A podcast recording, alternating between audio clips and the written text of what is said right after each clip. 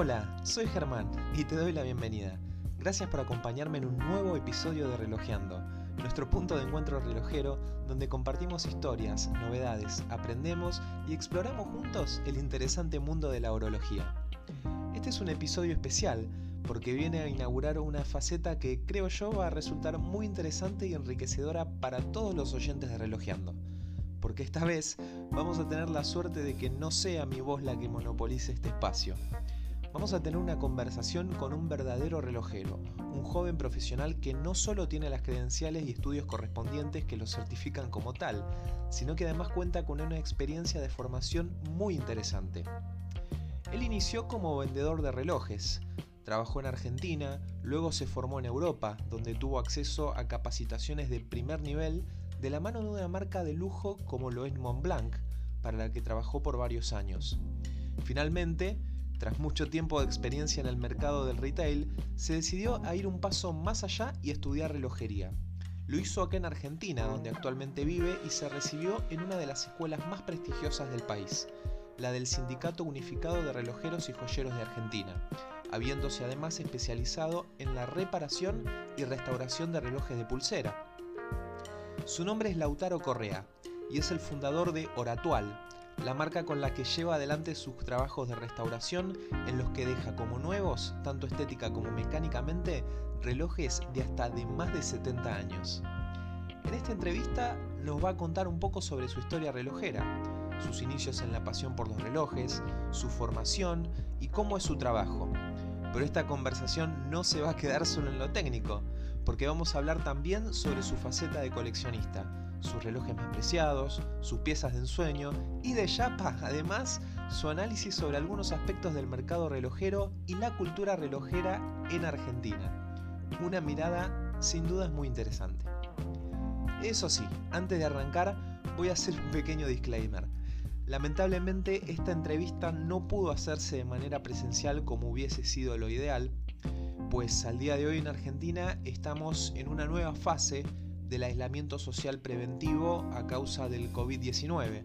Así que en cumplimiento con la principal pauta, que es la de quedarnos en casa, la hicimos por medio de la grabación de una videollamada. Así que te pido disculpas de antemano si tal vez el audio en algunos pasajes de la conversación no es de la mejor calidad. Aún así me gustó mucho el contenido de la entrevista y principalmente la historia que Lautaro tiene para contarnos. Espero que vos también la disfrutes.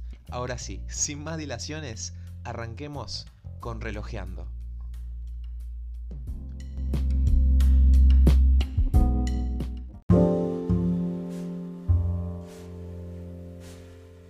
Bueno, Lautaro, bienvenido a Relojeando.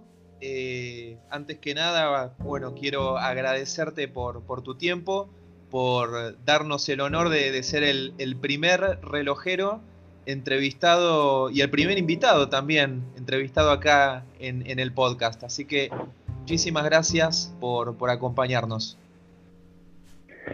Gracias a, vos, Germán. La verdad es un placer para mí tener la posibilidad de que me contacten para comentar algo de estas pasiones que tenemos, que son los relojes y, todo, y todos los afines.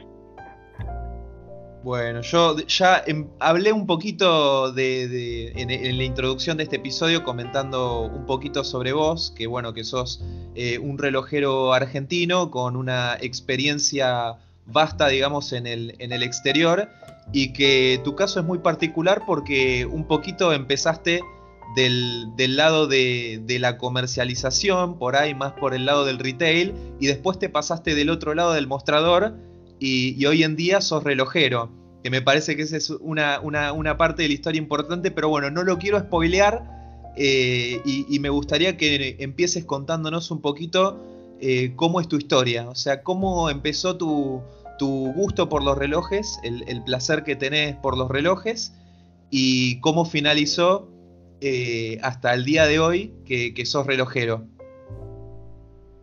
Bien, bueno, yo soy Lautaro, tengo 37 años y comercializo relojes. Cuando digo comercializo es que he vendido relojes o que vendo relojes desde los 20 años más o menos. Hace 17 años eh, empecé con esto casi interrumpidamente, digo casi, porque hubo en el medio eh, tres o cuatro años que me desvinculé eh, del mundo relojero de manera directa, pero seguía eh, formándome de manera más autodidacta y empecé trabajando en relojería Midas en San Telmo. Ese fue mi primer trabajo. no fue donde se despertó mi pasión relojera. Mi pasión relojera venía desde un poquito más atrás. Eh, tuve la suerte de que a mi viejo, a mi papá le gustan mucho los relojes, es un gran aficionado. No es un gran conocedor, pero sí es un gran aficionado. Con esto quiero decir que no sabe mucho, pero que le encanta, eh, tanto como a nosotros. Y mi viejo siempre tenía dos o tres relojeros amigos o conocidos o de confianza al que le llevaba los relojes para hacerle servicio o cambiarles la pila no tenía una gran colección, era más un acumulador de, relojes. Eh, había varios relojes a pila en casa, algunos eh, grandes relojes mecánicos, cuerda manual y automáticos, y había algo que eran para mí los que más me llamaban la atención, que eran los relojes de bolsillo. Los relojes de bolsillo no se usaban en casa. La realidad es que papá no, no, no vestía para un reloj de bolsillo. Pero sí teníamos el ritual de una vez por semana darle cuerda y a mí me fascinaba porque sabía que en el último cajón del ropero, era el, el cajón de abajo, el que más cerca estaba a donde yo llegaba cuando niño, estaban esos tesoros fantásticos. Y creo que empezó un poco ahí, con el viejo diciéndome, mira, dale cuerda, eh, tocaste botoncito y se abre la tapa, eh, tirando la corona para afuera podés mover las agujas, para el otro lado no, siempre en sentido horario, y esos pequeños tips eh, del viejo Correa, mi nombre es Autor Correa, mi papá se llama Martín Correa, eh, me, han, ayudado o me han acompañado durante muchísimos años. También esta cosa como de que sean tesoros, que sean cosas más secretas, ¿no? Que no eran que las tenías eh, arriba de la mesa, estaban guardadas en un cajón como un tesoro real. Era el, era el ritual que tenían vos y tu viejo y era ese momento que compartían los dos de darle cuerda a los relojes. Sí, la realidad es que yo era más un metiche, porque el ritual era de él. O sea que eh, al, revés, yo, estaba más, más relegado, no, me era permitido. Él se metía en, la pieza, cerraba la puerta y hacía sus, movidas con sus relojes. El tema que, claro, uno va creciendo y quiere saber qué pasa, ¿no? Cuanto más te esconden, más quieres saber. Hasta que poquito a poco me fui ganando la, la confianza de que me permitiera tocarlos o descubrirlos. Eh, ahí empezó. Después eh, cuando empecé a trabajar en relojería Midas, eh, tuve la suerte de conocer muchísimas marcas relojeras, tanto de relojes de bolsillo como de relojes de pulsera. Relojería Midas era un referente para todo lo que era el mercado eh, del coleccionismo latinoamericano y del mundo. Teníamos clientes de todas partes y estoy hablando de esto hace 17, 15, 17 años atrás. Santelmo era un hervidero de turistas eh, y de la calle Defensa, justo frente a la Plaza Dorrego, estaba este local fantástico y había desde cronómetros de marina, que son relojes que van dentro de una caja de madera con una suspensión muy especial y tenías que darle cuerda, hasta más de 200 eh, relojes de bolsillo en exhibición funcionando y no habría, no sé, 500 relojes de pulsera. Eh, la relojería Midas tenía una particularidad, todos sus relojes se vendían funcionando y con garantía. Entonces, pensé que para relojes de 100 años, como los relojes de bolsillo, que vos los tengas que vender funcionando, tenés que darle cuerda todos los días para garantizar que dan la hora dignamente. Porque una cosa es que el reloj funcione y haga tic-tac, y otra cosa es que dé bien la hora. si, hace tic-tac pero no marca dignamente la hora, no está funcionando bien. exacto. Nosotros manejábamos en ese momento un, un, ratio de precisión de dos minutos por día. Y yo me acuerdo que tenía mi Swatch Irony en la muñeca con el que iba controlando el resto de los relojes y cada día era como la hora maestra, por decirlo así, era eh, ese relojito que tenía de muñeca. Y a mí me tocaba encargarme de los relojes de bolsillo y había otra persona que se encargaba de los relojes de pulsera. fue una experiencia fantástica. Fueron casi tres años y después tuve la suerte de cambiar de continente, tuve la posibilidad de viajar a Europa y estuve formándome un tiempo en, España. Al principio trabajé un poco de, todo hasta que finalmente caí a, trabajar en Montblanc.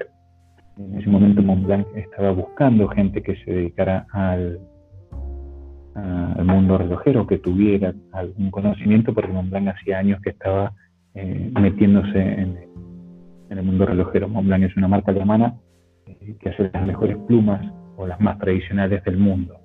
El número uno, es imbatible en ese segmento y entre otras familias de productos que he ido diversificando, eh, abriéndose de la escritura, también hace perfumes, accesorios de cuero, joyería de y joyería en oro, anteojos de sol, anteojos de ver y este este maravilloso mundo de, los relojes.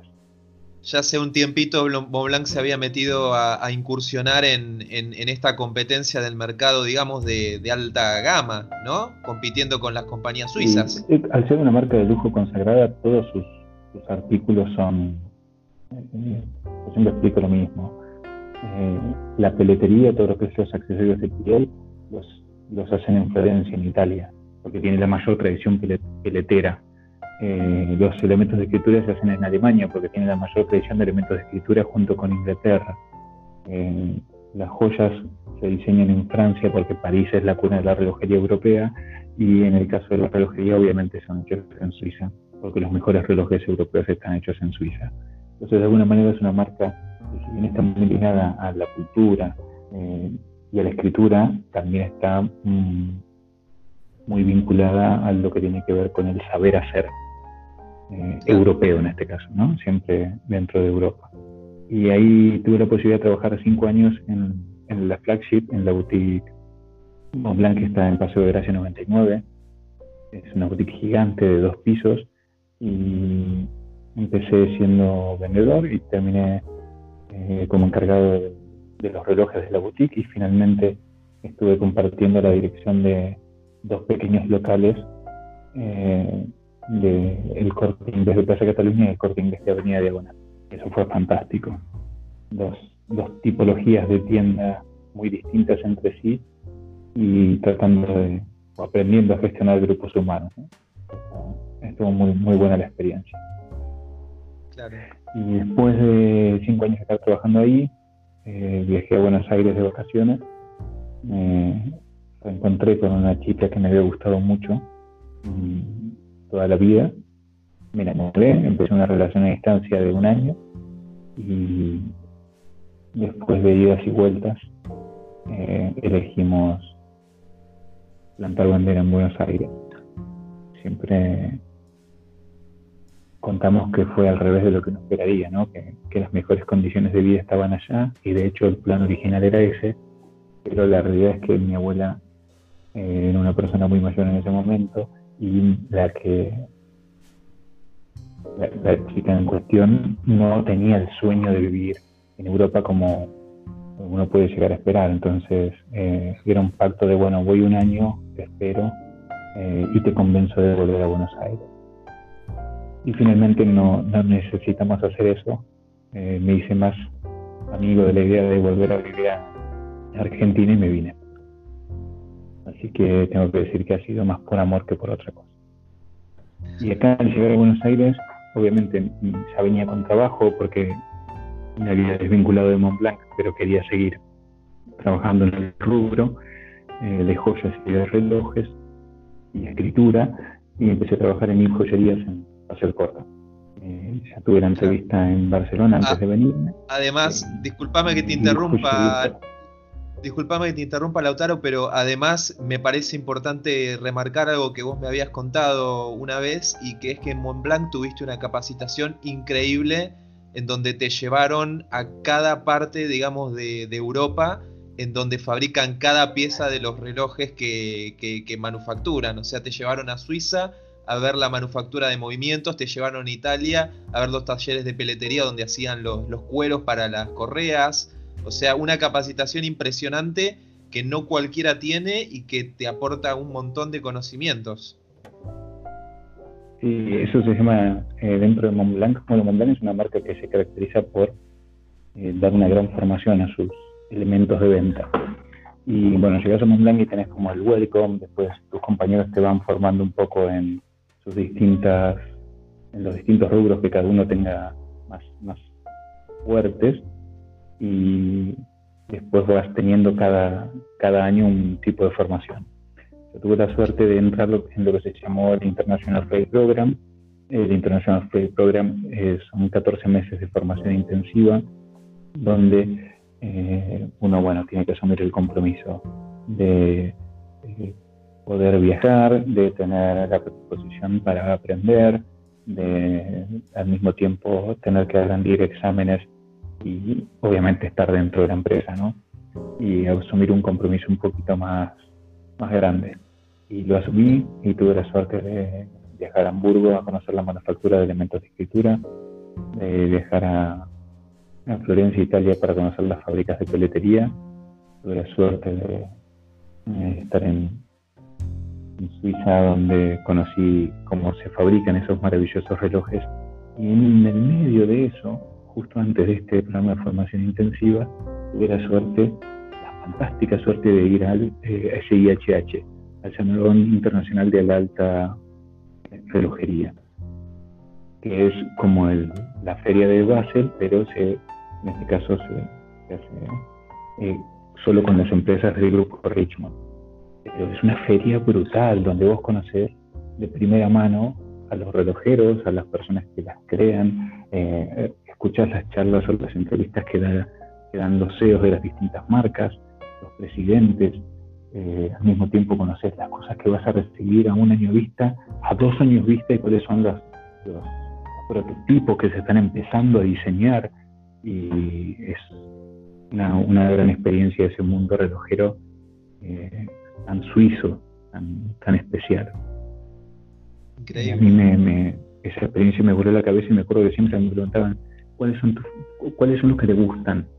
Y yo siempre decía, me gustan los que están allá, que eran los, Minerva Pilleret, eh, los Minerva Stopwatches, los, los cronos de bolsillo que, que, estaban dando vueltas por ahí a modo de museo, eran los que a mí más, más me gustaban. Eh, Montblanc en, Suiza tiene dos manufacturas. Una manufactura que está en Lelocle eh, y otra manufactura que está en Villeret, en un pueblito.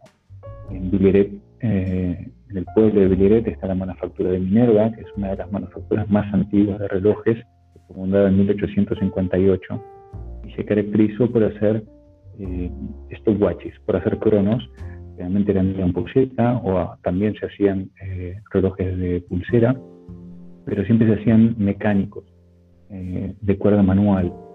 Y lo más loco de todo esto es que la mayoría de los relojes estaban construidos en plata alemana. Es una plata de muy baja calidad, tiene gran dureza, es muy difícil de trabajar, pero al mismo tiempo eh, aporta acabados muy brillantes según los niveles de decoración que vos le des.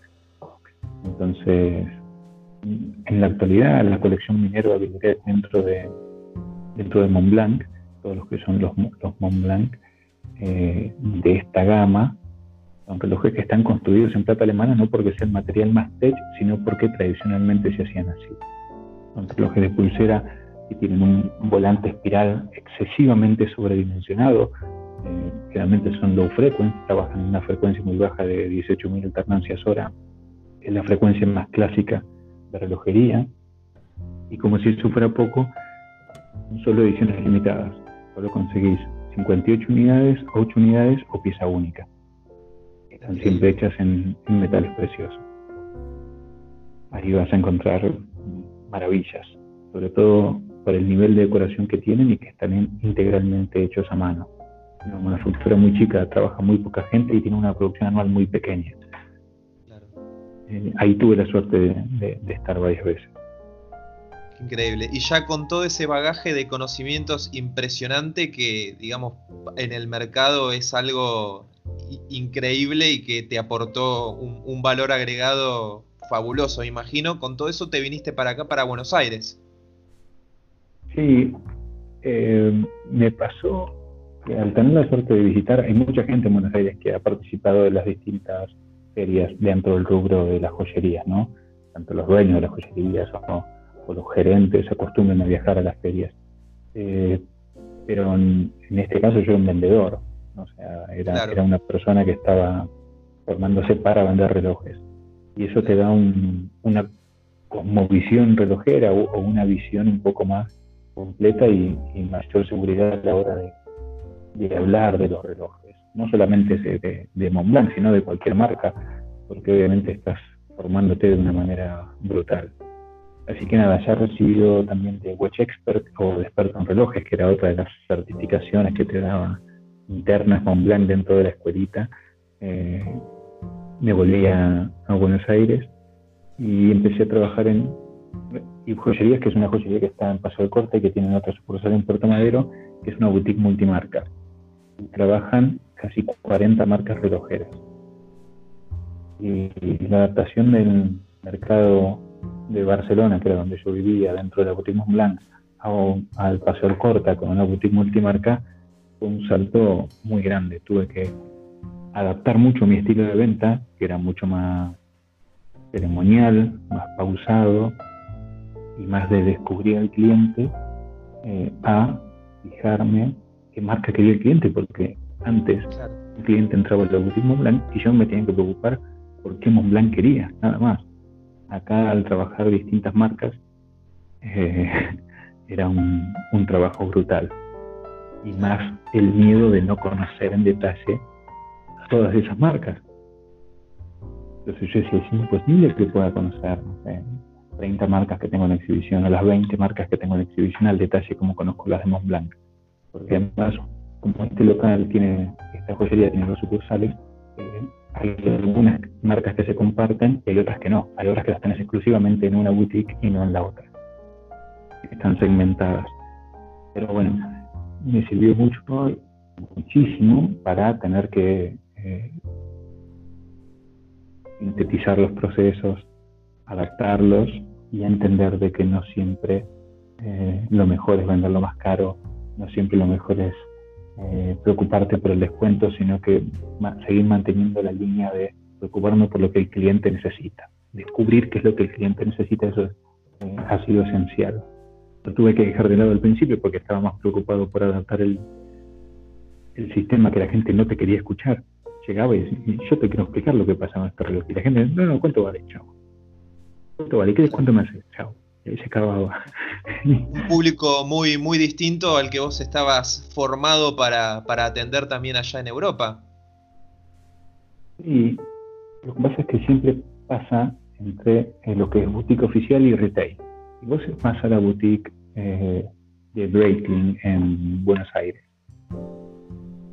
vas a esperar un trato completamente distinto al, a una boutique multimarca que venda esa marca si vas a la boutique Montblanc que está en Avenida Alvear, eh, no vas a esperar lo mismo que cuando vas a un shopping y tienen, no sé, 10 Montblanc en exhibición porque el vendedor no va a tener la misma información.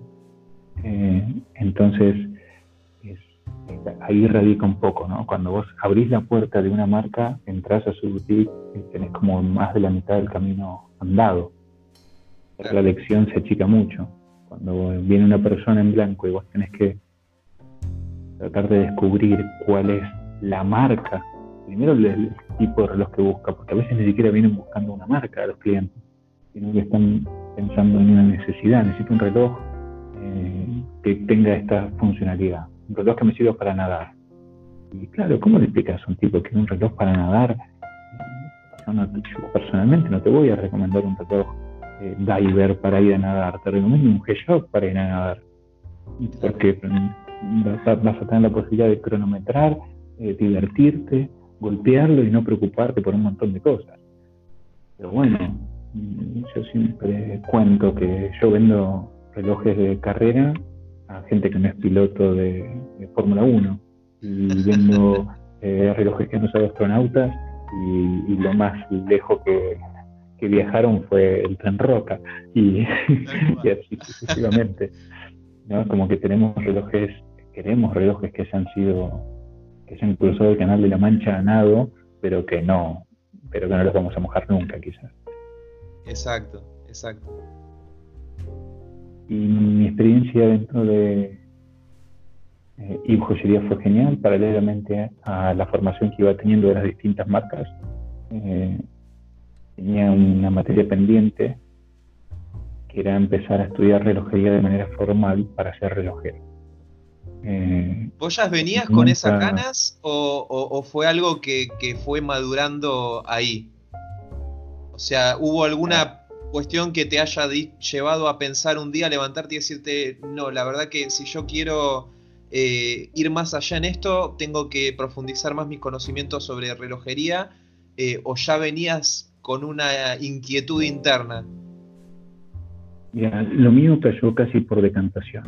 Por un lado, yo sabía que quería un mundo ligado a los relojes, entonces sabía que de alguna manera me iba a servir muchísimo, pero por otro lado no quería ser relojero. O sea, no, no, no, siempre había, me había distanciado mucho de la idea de, estar varias horas sentado en un banco rompiéndome la espalda intentando eh, incorporar pequeñas piecitas para que engranen bien, ¿no? O, limpiando los relojes de otro y, arreglándolos. Y con el paso del tiempo me di cuenta que había ahí un montón eh, de pasión y hay un momento mágico, mágico que es mi primer clase de, relojería. Bueno, tuve la suerte de estudiar en la Escuela Superior de Relojería eh, que se llama Surja, que está en, en Once, es una de las pocas escuelas que hay en Buenos Aires. De hecho, hay dos: está la escuela del Dr. Kraus y la escuela de Surja. Y con todo este bagaje que yo tenía en ese momento, eran más de 10 años, serían 12 o 13 años eh, trabajando con relojes. Uno piensa que sabe un montón de cosas y de repente te sientas en el banco de relojero y tienes que desarmar un reloj. Y si bien yo lo había hecho otras veces, en distintos cursos que te dan, que vos montás y desmontás relojes, empezás a dar cuenta que realmente no tenés mucha idea de lo que estás haciendo. Por más de que hayas pasado 12 años, más de 10 años trabajando con relojes, hasta el momento no te sentás en el banco y no sabes qué tipo de presión tenés que hacer en un yo dije, wow. Evidentemente no sé, no sé, no sé tanto como yo pensaba, ¿no? Conozco un montón de, del romancing de cómo vender un reloj, un montón de coleccionismo, un montón de materiales, eh, pero no conozco el ABC de las marcas, pero no conozco qué pasa mecánicamente acá adentro, en la práctica. Y ahí fue donde empecé a meter varias horas de vuelo. En el primer año de relojería estudiaba cuatro horas por día por la tarde, después del trabajo, de lunes a jueves, y metía 16 horas a la semana. Y era increíble. Yo lo recomiendo a, no solo a los que quieran ser relojeros, sino a los que les guste la relojería. Eh, realmente es algo mágico, es una pasión, es algo adictivo, es algo que gusta, es algo al mismo tiempo que requiere de, lo que yo llamo el temple de un samurái, ¿no? que hay algo de uno va ejercitando ahí que tiene que ver con la paciencia, como hemos comentado en algún momento. Y, lo recomiendo no, para que seas relojero. Obviamente hay una salida laboral importante porque trabajo hay como relojero, eh, sino que también va a servir muchísimo para tener la posibilidad de, disfrutar de lo que pasa internamente dentro de un reloj. Tal cual, no, y, la verdad que me, identifico mucho con esto que, comentás de, que la primera vez que tuviste un reloj adelante, un calibre de un reloj, y empezaste a, tocar, a, destornillar, a mirar cómo funcionaba ese movimiento, e, es increíble cómo, esa instancia te termina de enamorar y te atrapa. Porque digo, yo en la humilde y poquísima experiencia que tengo, eh, tuve una sola clase bien Surja, como, bueno, como vos bien sabés, eh, en la que Hugo Mayuto, eh, nuestro gran maestro relojero, profesor, se sentó ahí conmigo y me trajo un calibre de remonte manual y me dijo, bueno, empezá a desarmarlo, pero tranquilo lo vamos a desarmar juntos.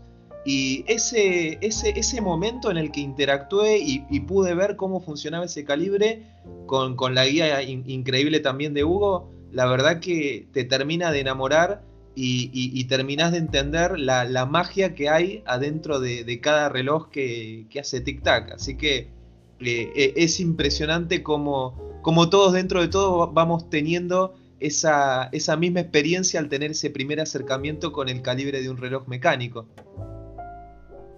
Es un, gran momento. Y después vas agarrando cancha, porque lo que tiene bueno la, escuela de Surja es que desde el minuto uno empezás a tocar relojes. Eh, a diferencia de lo que puede pasar en otras escuelas, no sé, en el Loto por ejemplo, compañeros que han estudiado y colegas que han estudiado ahí, siempre comentan que el primer año estás metiendo tornería a full, que sirve un montón. La realidad es que a mí me das un torno y seguramente no tengo tanta eh, habilidad como alguien que haya estudiado en esa escuela. Pero tener que esperar un año para empezar a tocar relojes me parece que nos escapaba mucho, o era mucho tiempo.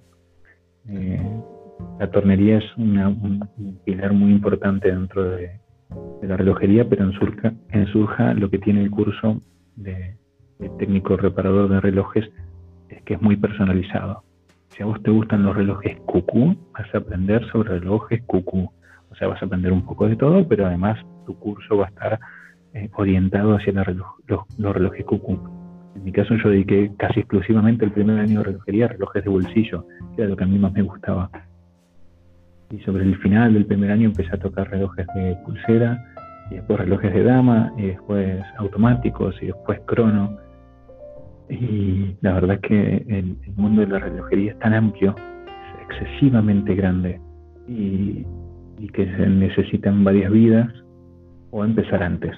Empecé tardísimo.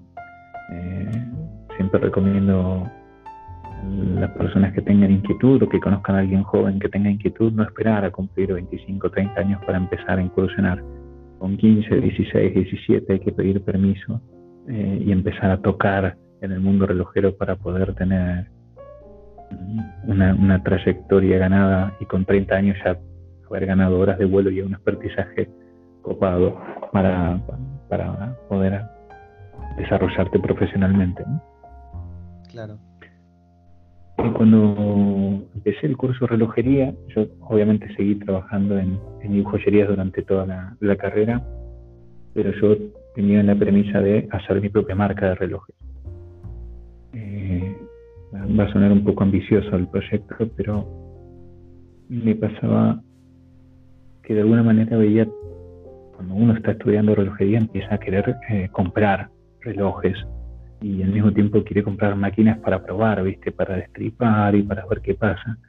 Y de repente eh, llegaba a distintos comercios o de antigüedades que tenían una cantidad de máquinas arrumbadas en, montañas de, calibres sueltos, todos destripados o incompletos que estaban ahí. Eso no puede ser, pero esto, por ejemplo, calibres súper finos, la mayoría de las máquinas que encontraba sueltas, eh, por el tipo de aguja que tenían y por lo fino que eran, generalmente eran de relojes de oro. Y por alguna razón eh, alguien las había, las había dejado parias y habían vendido las cajas de oro por oro y hay que entender de que muchas veces los relojes, los calibres que se montan en cajas de oro, son los mejores calibres, porque afuera hay un metal precioso y tienen un nivel de decoración brutal. Y eso me hacía muchísimo ruido. Digo, no puede ser. empezaba a trabajar sobre los calibres y me daban unos resultados increíbles.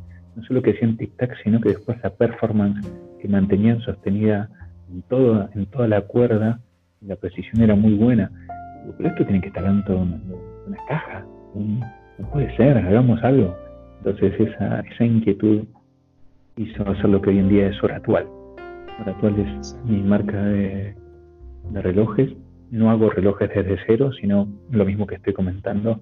Eh, trato de contar el cuantito bien contado. Lo que pasa actualmente en relojería es que alguien agarra un reloj, eh, con un cuadrante de tal lado, con una máquina de tal otro y con una caja en la que entra, lo arma, le pone un vidrio, le pone una corona, le pone una correa nueva y te dice esto está 100% original. Pasa todo el tiempo.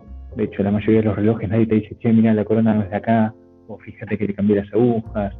Eh, obviamente, todo el mundo reconoce que el vidrio y la correa no son los originales porque por ahí no, no deberían aguantar 70 años, pero en mi caso yo lo que hago es contar el cuento, bien contado. Yo te digo, esta máquina es de acá, esta caja no es de acá.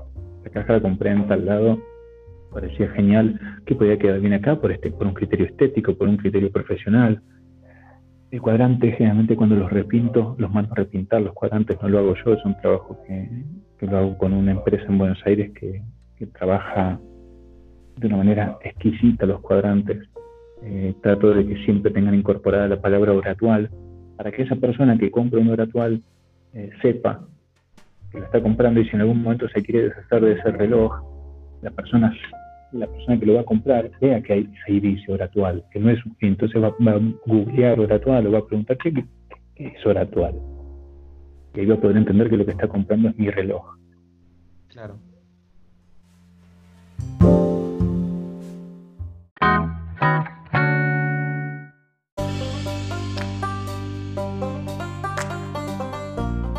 Estamos hablando con Lautaro Correa, lo podemos encontrar en Instagram como Oratual y también lo podemos encontrar en oratual.com, que justamente nos estabas comentando, Lautaro, el tema de eh, ponerle precisamente tu propia marca a esos relojes que vos eh, restaurás o, que, digamos, reconstruís para que aquellas personas que, que van encontrándose con esas piezas que vos trabajaste eh, les dé curiosidad y se fijen de qué viene este tema de Oratual. Y, a todo esto justamente quería preguntar, porque de hecho estuve buceando en oratual.com y cosa que está muy bueno porque haces como un pequeño, em, una pequeña bitácora de cada reloj que estuviste trabajando, comentando los detalles con los que te fuiste encontrando y, escribiendo con, con una prosa que la verdad que está está muy entretenida para ir leyendo todo lo que vos fuiste haciendo para, para volverle a dar vida a esos relojes con los que te encontraste. En ese sentido te quería, eh, te quería preguntar, ¿cómo es el proceso para restaurar un reloj? ¿Qué es lo que haces? ¿Cuál es el paso a paso? Bien. Bueno, antes que nada, gracias por el, por el, piropo. Por el piropo. Eh, respecto a oracle.com, lo que hago es con autorización previa del cliente cuando la restauración vale la pena y, el reloj ha quedado súper bien y el cliente está más que conforme, me animo a contar un poco qué es lo que intervine. Más que nada es un valor agregado al, trabajo y al proceso de, restauración, que es algo que al cliente le queda ahí. Porque si después dice, no, y al final, y esta corona que está acá, este pibe me la cambió y no era la original. Entonces vos vas ahí y decís, che, pero mira, la corona era la misma de hecho estoy poniendo que la corona no, la cambiamos por esto, esto y esto. Eh, sirve un poco para, para eso y por otro lado porque hay gente que grababa los relojes en el interno de las tapas con un código alfanumérico, con una fecha y, una, un programa, eh, que a mí me parece más piola llevar un libro de relojero que ponerme a grabar ahí. Pero eso por un lado. Y respecto a cómo es el, el proceso de restauración de un reloj, eh, no, no soy de agarrar todos los relojes que me caen. Eh, trato de salvar casi todos los relojes que me llegan cuando asumo el trabajo, pero me tiene que seducir de alguna manera la restauración. Eh, ayer acabo de ajustar las agujas de un Tommy, de un Tommy Cuarzo Crono de un amigo y son restauraciones que en ese caso me llevan muchísimo más tiempo del que me gustaría.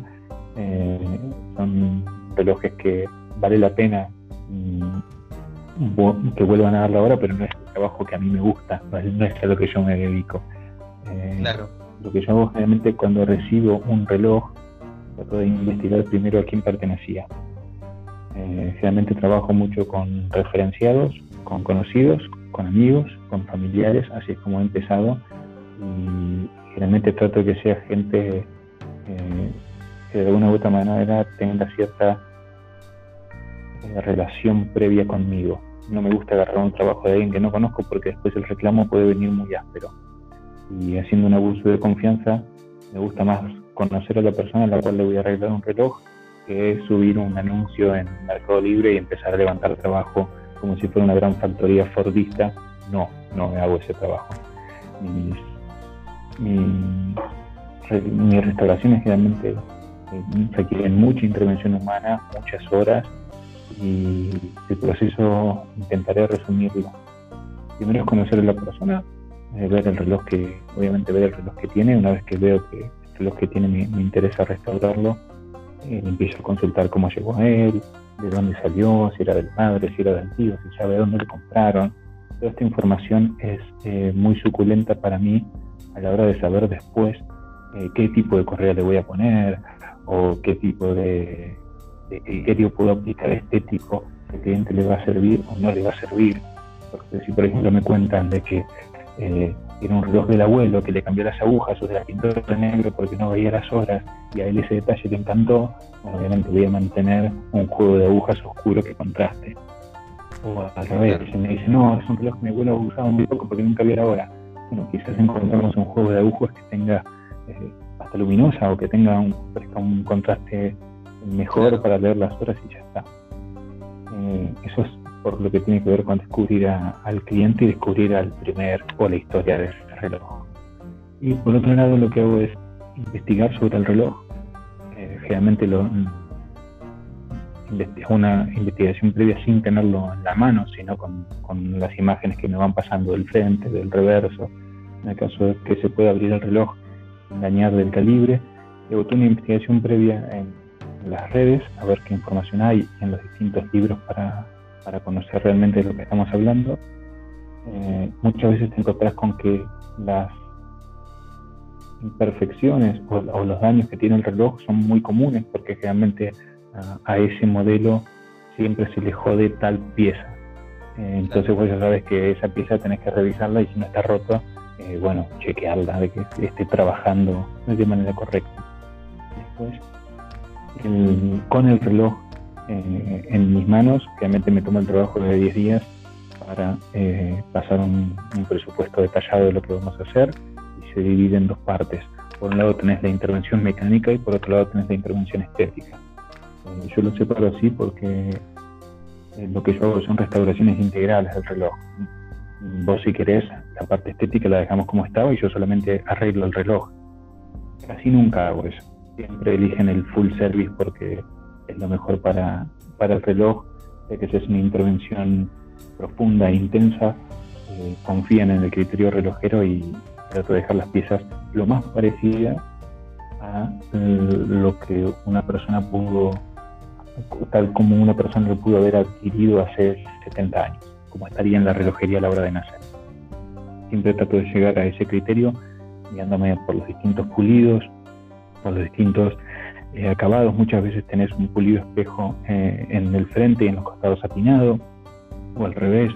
Eh, si el reloj estuvo muy tocado y muy manoseado, a veces te pulieron y, las patas, las distintas facetas del reloj te las redondean, entonces el reloj parece que, que no, no fuera de ahí o parece que fuera otro reloj. y después viene la, una vez que el presupuesto se aprueba, viene la parte del trabajo ahí sí empezamos a lo que es.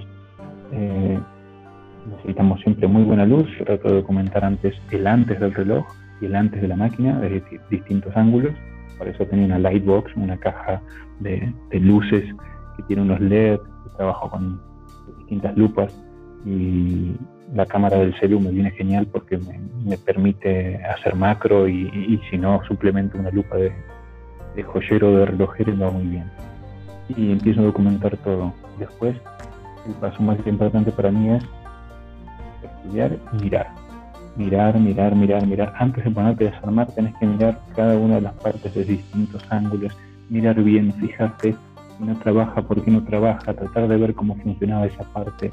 Eh, muchas veces es un calibre que vos ya conoces, entonces te puedes permitir ir un poco más rápido o ir más seguro. Pero a veces te, te toca un, calibre, una maquinita que nunca tocaste y ahí tienes que ir con mucho cuidado, sobre todo si no es muy común porque es muy fácil dañar las piezas si vas apurado o si vas improvisando. Lo que cuanto menos improvises, mejor. Eh, cuanto no se pasa algo, deja el reloj, no pruebes, levanta el teléfono rojo que tenés un montón de colegas que te van a, saber asesorar bien. Tenés a tu profesor Hugo Mayuto, que es la enciclopedia viva de los relojes modernos, y él te va a decir, sí, anda por acá o no, o traerlo y lo vemos. Esto es pedirle eso y lo otro es, no trabajo con un plazo eh, final de tiempo. Eh, si vos me decís, che, el auto en 10 días lo tenés, y generalmente no. mis restauraciones, eh, mis intervenciones son entre uno, un mes más o menos o dos meses, dependiendo hasta dónde lleguemos. La gente que restaura un cuadrante demora 25 días en hacer un cuadrante. Y para yo llegar a darle el cuadrante tengo que desarmar íntegramente el reloj, o casi íntegramente eh, el reloj, llevarlo y realmente repintar el cuadrante es de, las cosas que haces cuando ya tenés como todo muy cocinado, como todo el reloj muy funcionando. Tenés que repintarte el cuadrante y después el reloj no funciona, ¿qué haces? Devolviendo no me ha pasado, ¿no? Pero me imagino tener que devolver un reloj sin funcionar dignamente con un cuadrante repintado que no era, ¿y qué le vas a cobrar? No puedes cobrar nada, es un problema. Claro. Eh, a la hora de, desarmar la pieza siempre la, desarmo por los distintos órganos, el órgano regulador, eh, bueno, la parte de la cuerda, por almacenamiento de la energía, eh, y las vas ubicando con, con un orden puntual en unas jaulitas. Después viene lo que es el lavado, que se hace, yo hago un primer lavado eh, manual o tradicional, que generalmente lo hago con un pincel de, cerda natural y solventes.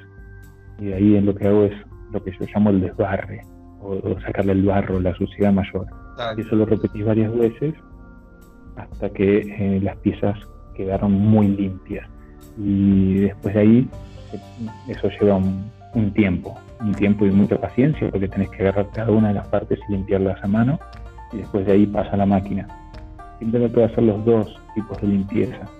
si solamente haces el de la máquina, hay una parte que no del automático, que es una máquina centrífuga que generalmente trabaja en ciclos de cuatro minutos hacia un lado y cuatro minutos hacia el otro. Y son tres frascos distintos donde vos tenés el lavado, el primer enjuague y el segundo enjuague. Eso generalmente lo hago solo una vez.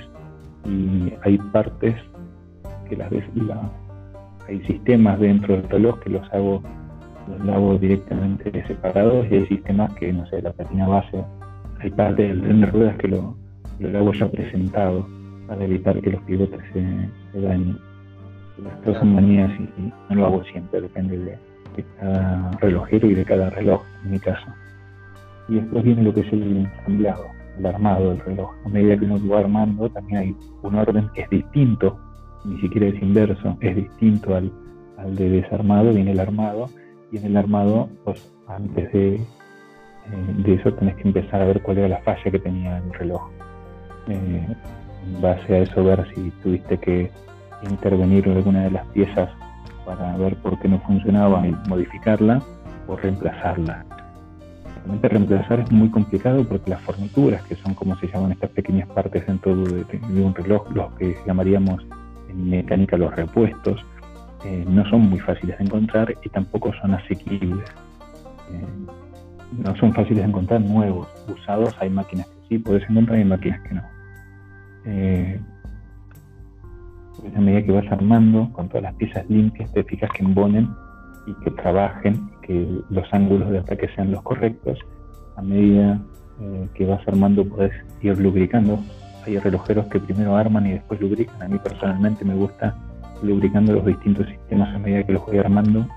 Y una vez que tengo todo ya armado, no hace falta lubricar o lo sumo tengo que retocar. Cuando hablamos de lubricar, eh, en relojería, una máquina de cuerda manual de tres, un reloj de tres agujas, lleva entre 3 y 5 tipos de aceites distintos. En el caso de la cuerda, lleva una especie de grasa muy densa por el tipo de trabajo que hace la cuerda y después se va eh, afinando el aceite a medida que van pasando los sistemas. El rodaje lleva otro tipo de, aceite, otro tipo de densidad y las paletas de lámpara llevan a un aceite mucho más ligero todavía, que son las que engranan con la rueda de escape.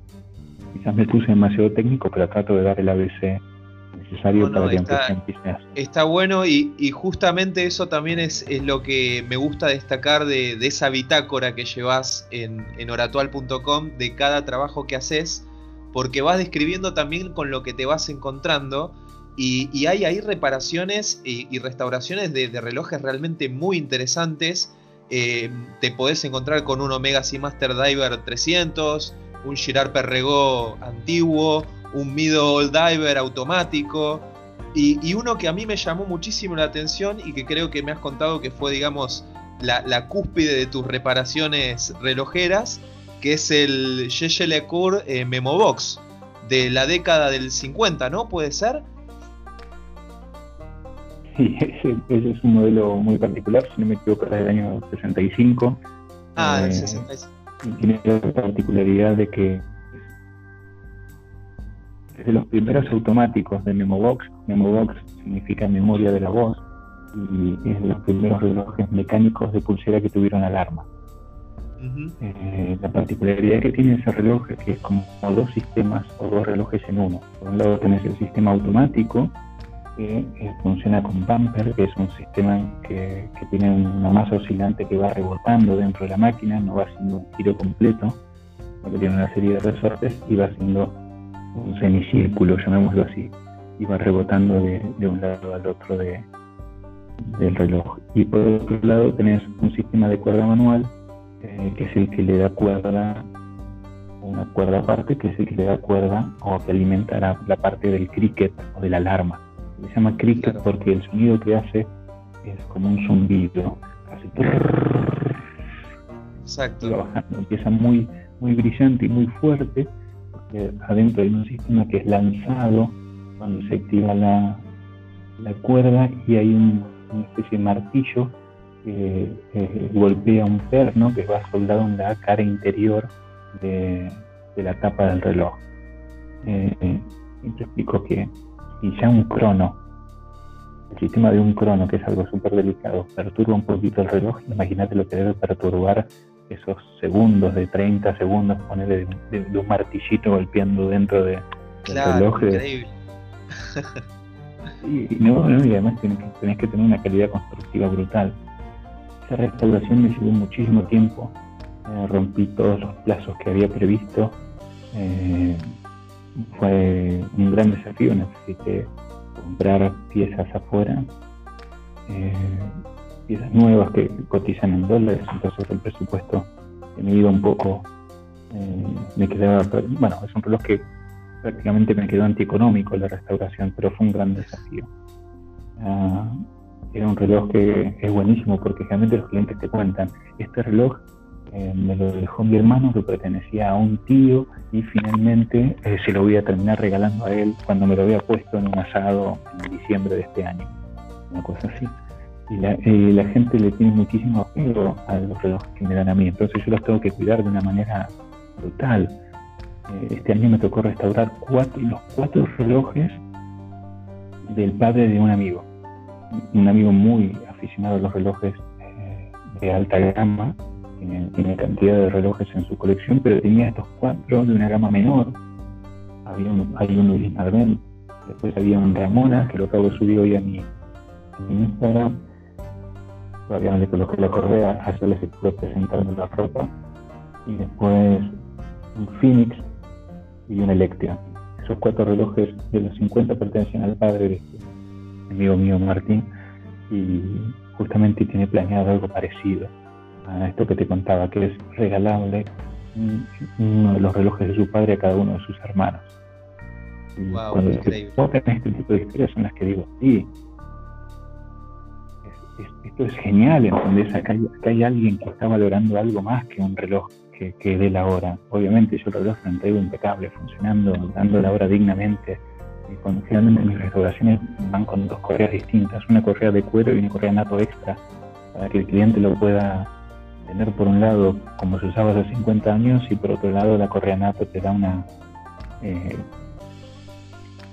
una cosa muy actual, muy casual, muy deportiva una experiencia un poco más eh, ayornada de, una toma más juvenil, si se quiere, de, ese reloj en la actualidad. Tal cual, que, que, no siempre el reloj vintage sea el reloj de tu abuelo en tu muñeca, que a veces diga algo más. Claro, claro, claro. Y Lautaro, si te parece, para, cerrar, me gustaría que hagamos un, un pequeño ping-pong relojero con algunas, algunas preguntas eh, y así tirándolas y respondeme lo primero que te venga a la cabeza. ¿Te parece? Bien, vamos a jugar. Dale. ¿cuál fue tu primer reloj? El primero del que te acuerdes. El que, el que se te venga a la memoria. Recuerdo era un reloj hecho en China que se desmontaba, era de plástico de colores y a medida que vos lo desmontabas, ese módulo sacaba unas patitas y era una araña. Y esa araña tenía en el lomo un pequeño display eh, de LCD que marcaba la hora en cuatro dígitos, dos, dígitos para las horas, dos puntitos, los dos dígitos para los minutos. Increíble. ¿Ese, reloj lo, conservaste o era de tu niñez y, quedó, eh, quedó perdido en el tiempo? Tenía otro, creo que de la misma marca o de la misma camada, y era ese se desmontaba y era una especie de transformer, era un tipito chiquitito, un robotito que armaba. No, los, los, quise recomprar hace poco, pero no, no, no pude dar con ellos. ¿Qué reloj de tu colección es el que más te representa o el que consideras irreemplazable? Acá ya metiéndonos en tu faceta no tanto relojero, sino de coleccionista. Bien, tengo una, pequeña colección de, relojes y hay dos relojes que eh, de alguna manera siento que me representan. Uno es el H1, que es el Oratual 1, que fue el primer reloj que salió con, eh, con Oratual un reloj fantástico del cual solo conservo la foto, porque ya no está en mi colección, no lo vendí, me lo han robado, junto con otro reloj que me representa, que es quizás el culpable, que es un cenit de bolsillo de tres tapas esmaltadas, eh, trabajadas con un motivo cadena, que fue el reloj que me regaló mi papá a los 18 años de su colección. ¡Wow! qué, qué increíble! Si tuvieras que elegir ¿Con qué te quedas? ¿Cuarzo o mecánico? Eh, en la actualidad eh, soy un 50 y un 50%. Trato todo el tiempo de usar relojes mecánicos, pero la mayoría del tiempo me encuentro con relojes pila para, uso diario. Cambio de reloj mm, cada día o por lo menos cada semana. Y a veces uso hasta dos relojes por día. En el trabajo uso un reloj y no sé si que entrenar, eh, recurro a los relojes pila más deportivos. Claro. Bueno, como sabes, acá en el, podcast tenemos una sección que es Relojeando mi reloj y es en la, sección en la cual nos contamos qué es lo que llevamos puesto. Así que decime qué, es el reloj eh, que te está acompañando en este momento.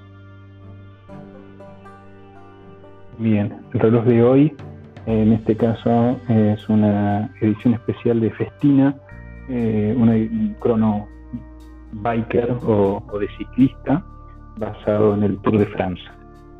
Eh, es un reloj que me llegó de regalo de un, de un primo, de un amigo mío. primo de mi señora, pero yo le digo primo. Los gitanos que nos decimos, oye primo.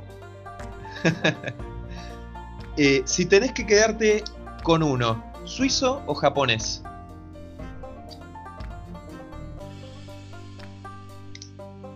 Eh, perdón, no, no se escucha, se está perdiendo la comunicación.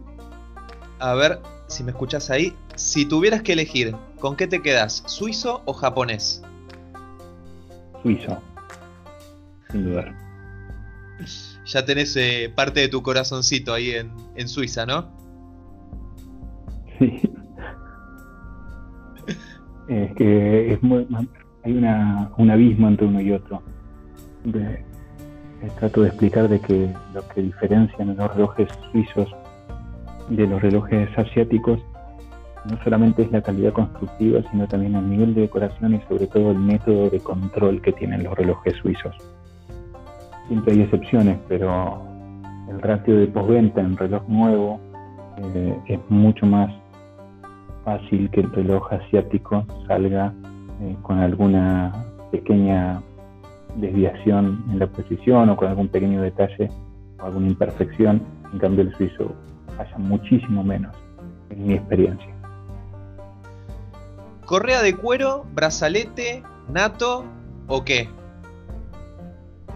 Nato, nato, siempre nato. Desde que llegaron las nato, eh, derribaron al eterno brazalete, al lujo que aporta el caucho, eh, perdón, al lujo que aporta el cuero y a lo cotidiano del caucho. Voy siempre con la nato, me encanta. Es un viaje de ida, la nato. Si tuvieras que elegir Fieldwatch, Diver, Chrono, de vestir, ¿cuál es el tipo de reloj que, más usás o, el que más te gusta de ellos? Eh, generalmente uso muchos relojes con Chrono, eh, pesar de que no son los que más me gustan. Los relojes que más me gustan son los relojes de tres agujas de los años 50 y generalmente son vintage. más categorizados dentro de lo que sería de vestir, ¿no? Sí, sería más un relojito más de vestir. Bien. ¿Tenés algún calibre favorito para trabajar? Eh, hay un calibre que me resulta muy fácil y que, que me, al mismo tiempo me despierta fascinación por la performance que, que, da, es eh, el AS 1130.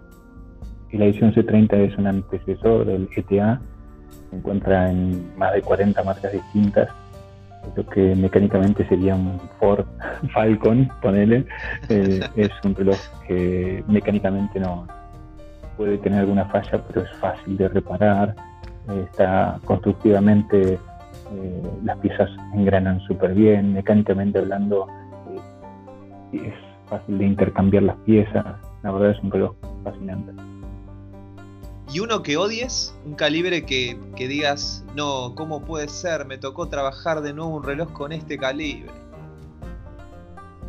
Eh, generalmente me, ha pasado con, no quiero, no quiero hablar mal de ningún calibre, pero los,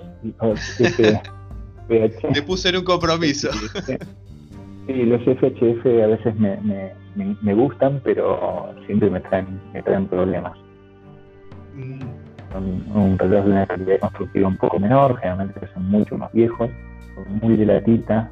Latita me refiero respectivamente que no, no, es un acero brutal o un metal, eh, eh, una aleación de latón genial, son eh, de chapas muy débiles que se van deformando y que después cuesta mucho arreglar o que den buen también el, conjunto volante espiral que traen es muy básico, entonces no le puedes pedir el mismo rendimiento.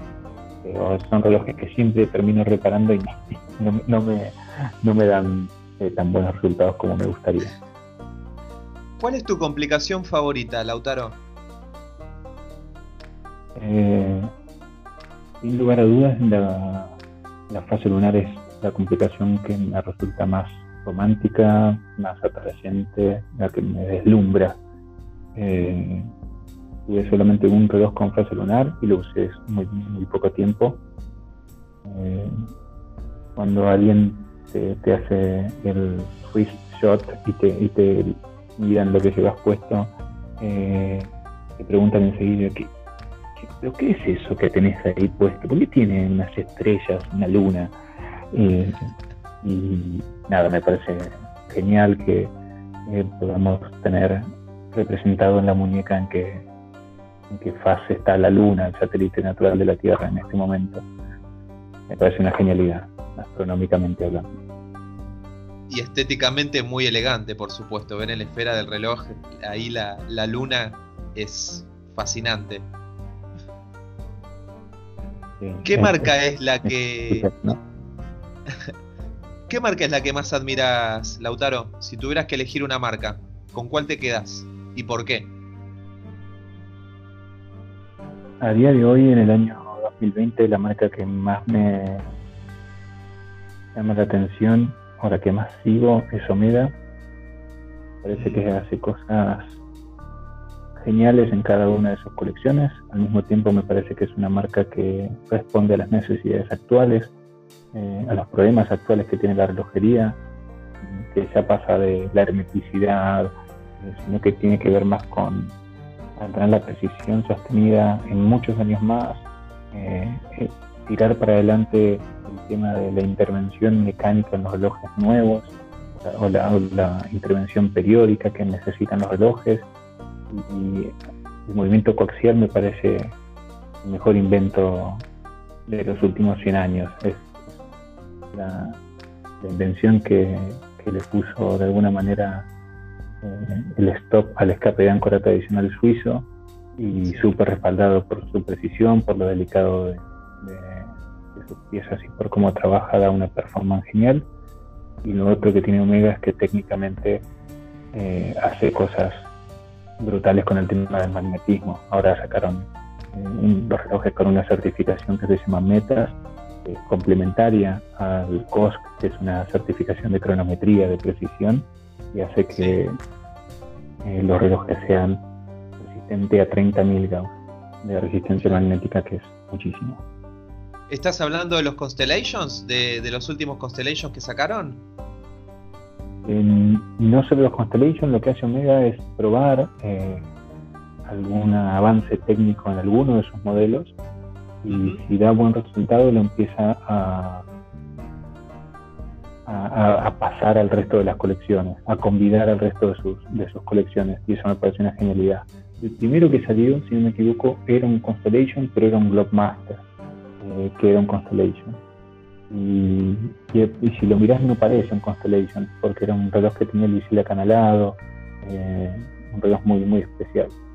Ese fue el primero que tuvo la certificación Meta, si no me equivoco, con 30.000 grados de resistencia magnética. Pero los nuevos Constellations son brutales, los estuve viendo estos días. Hermosos. La paleta de colores que sacaron y la combinación de poner bien contrastados los, los numerales romanos en el diseño me parece una genialidad. Realmente. ¿Cuál es tu reloj soñado, Lautaro? Ay. Qué complicado. Si tuviera que eh, elegir uno, no podría. Eh, me voy a permitir elegir tres o cuatro. Eh, elegir la terna, eh, pondría en primer lugar un Speedmaster de Omega.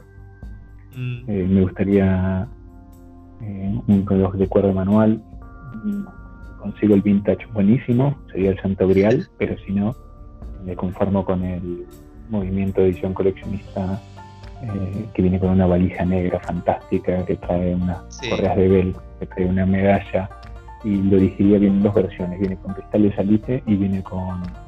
Eh, con zafiro. con zafiro, yo lo elegiría con zafiro para poder usarlo y golpearlo todos los días. Eh, sin y además ver el movimiento. Y tener la posibilidad, el beneficio de poder trabajar mecánicamente. Ese reloj es de cuerda manual, fantástico ese sería uno, el, primero, creo, el Expert. Después, suponiendo que sea bendecido con la posibilidad de comprar relojes sin importar el precio, me gustaría un 5513, un Submariner de Rolex en calendario, modelo vintage, generalmente de los años 60. Eh, sería un Gol. Y tercero, un Octavia de Hoyer, modelo vintage. De lo que actualmente es Tag Heuer, eh, sería un otro golcito. Y cuarto, me permite poner eh, un Zenith, el primero. Es una marca que me ah. fascina, que me parece deliciosa y es un crono de alta frecuencia que, eh, no sé, me parece que es algo que tenés que tener si te gustan los relojes de alta gama.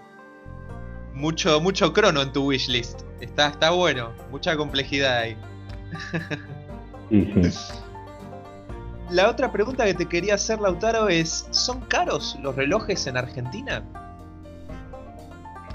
Eh, siempre mm, tengo que decir que dependiendo qué reloj. Hay relojes que hoy en día se compran mucho más caros en Argentina eh, que en otras partes del mundo, o que se venden mucho más caros. Y por otro lado, nosotros tenemos una, doble cotización respecto de la referencia de valor de peso argentino versus dólar, porque tenés una cotización oficial eh, que debe estar en 75 al día de hoy y tienes una cotización de dólar blue de calle que, es bastante dispar, que estás más cerca de los 125, 130, entonces si tenés la posibilidad de comprar relojes dependiendo del escenario, eh, sin importar el, descuento, hablando solamente del precio de lista, hay relojes que conviene hoy en día comprar muchísimo más relojes nuevos en Argentina si tienes la posibilidad eh, que en otras partes del mundo.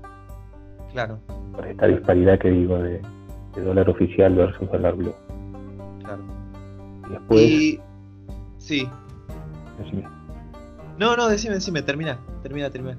No, y después tenés la posibilidad de encontrar los unicornios, ¿no? Eh, San Telmo siempre fue un, mercado de, magias relojeras históricas. Ah, sí, claro.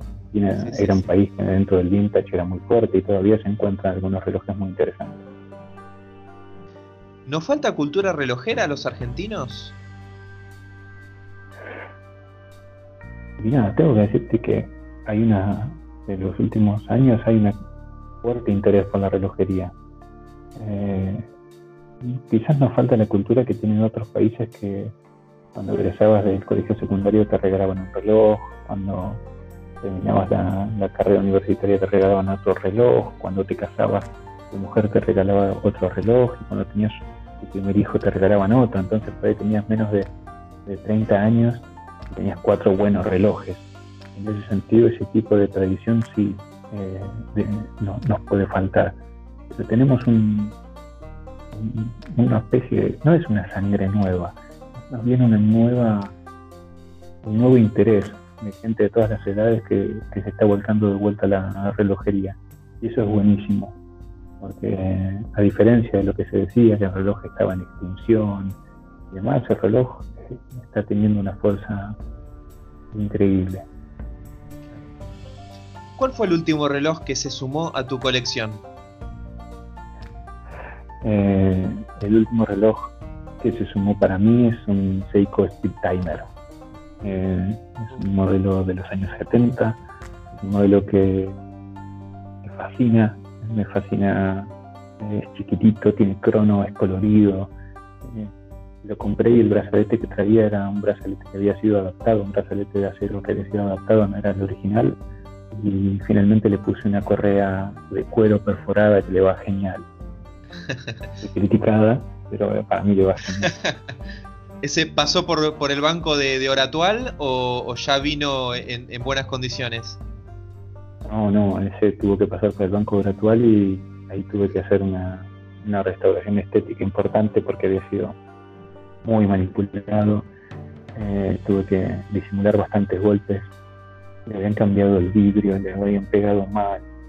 Eh, le hacía falta amor ese reloj. Entonces, con una pasta que se llama Rodico tuve que sacarle toda la contaminación que tenía para que volviera a, levantar, ¿no? a contrastar ese cuadrante.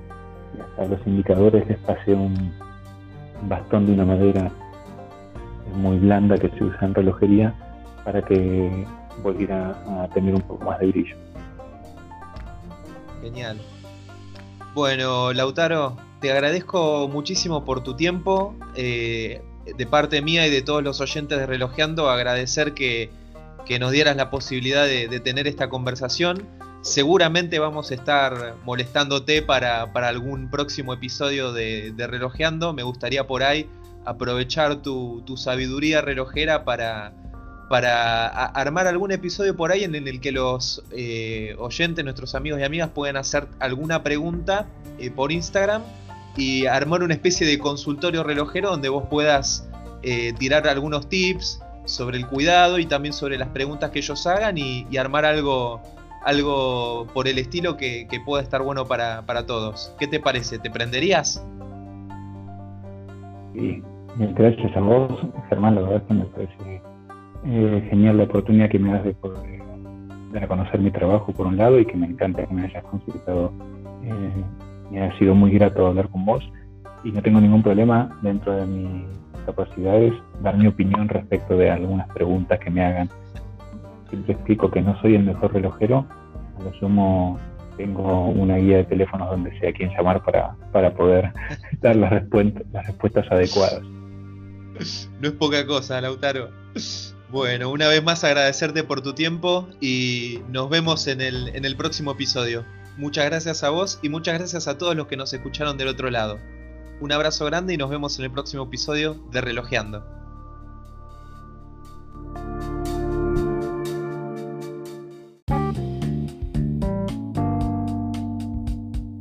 ¿Qué te pareció este capítulo? ¿Con qué reloj de tu colección lo escuchaste? Compartilo en Instagram con todos nuestros amigos y amigas posteando tu foto con el hashtag Relojeando. El próximo fin de semana, como siempre, voy a estar subiendo todos esos increíbles relojes a mi historia en Instagram, así que te espero.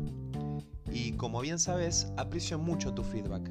Puedes hacerme llegar tus comentarios y sugerencias no solo a través del Instagram de Relojeando, sino también al correo electrónico contacto.relojeando.gmail.com Muchas gracias por acompañarme una vez más. Mi nombre es Germán y te invito a seguir relojeando en el próximo episodio.